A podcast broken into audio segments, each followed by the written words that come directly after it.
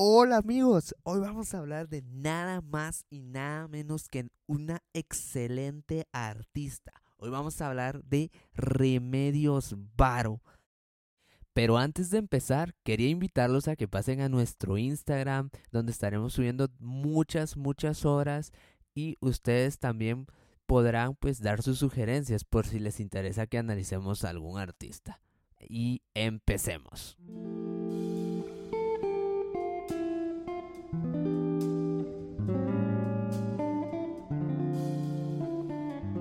Nace un 16 de diciembre de 1908, hija de don Rodrigo Varo y de Ignacio Uranga. Rodrigo Varo, su padre, era un excelente ingeniero de la época.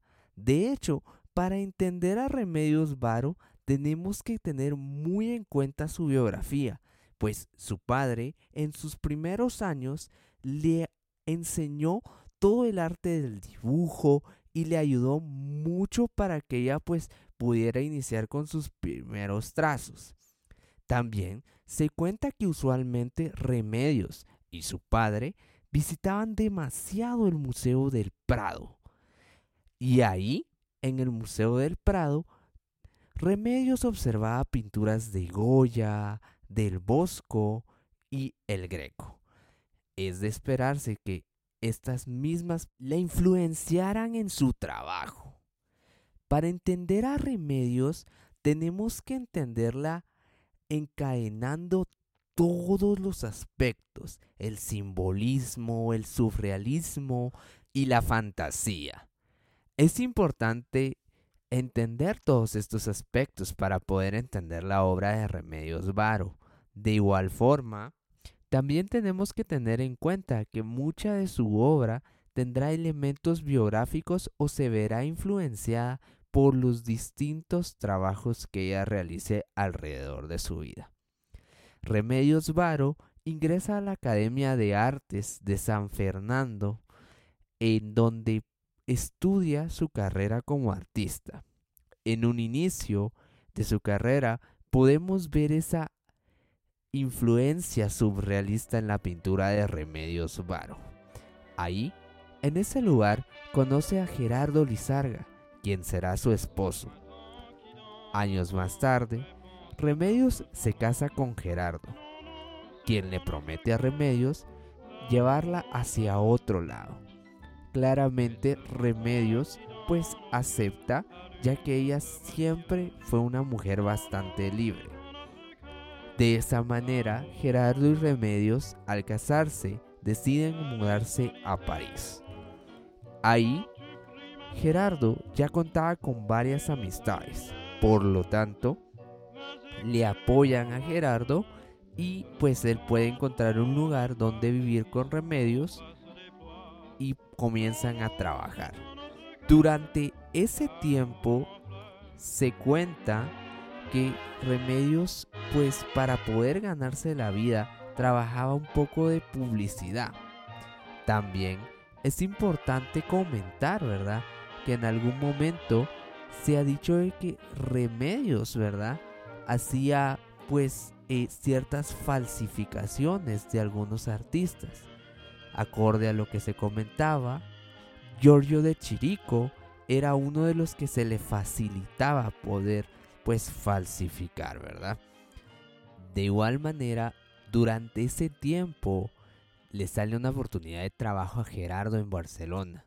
En aquel momento, Gerardo decide separarse de Remedios para ir a trabajar en Barcelona.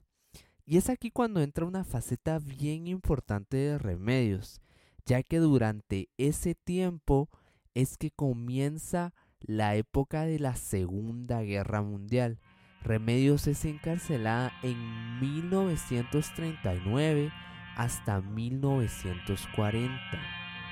Sin embargo, Gerardo también en aquel entonces es llevado hacia un campo de concentración. No se sabe mucho acerca de esta sección de la vida de Remedios Varo, debido a que en este caso ella poco hablaba de esta eh, de esta parte. Posteriormente, ella logra salir y escaparse hacia México con un grupo de intelectuales. En 1941 llega a México. Para ese entonces está muy de moda el muralismo, el nacionalismo, artistas como Frida Kahlo, Diego Rivera, están demasiado activos en aquel entonces. También podríamos mencionar a Aurora Reyes, a José Clemente. Sin embargo, una de las voces más importantes del arte en aquel entonces era Diego Rivera, quien no estaba muy de acuerdo con la entrada de artistas extranjeros hacia México. Durante su tiempo en México, Remedios Varo trabaja para la compañía farmacéutica Bayer, realizando varios bocetos y dibujos para sus anuncios. También conoce al piloto Jean Nicole, quien será su acompañante hacia su viaje para Venezuela, donde se encuentra su hermano, que está trabajando ahí para ese entonces.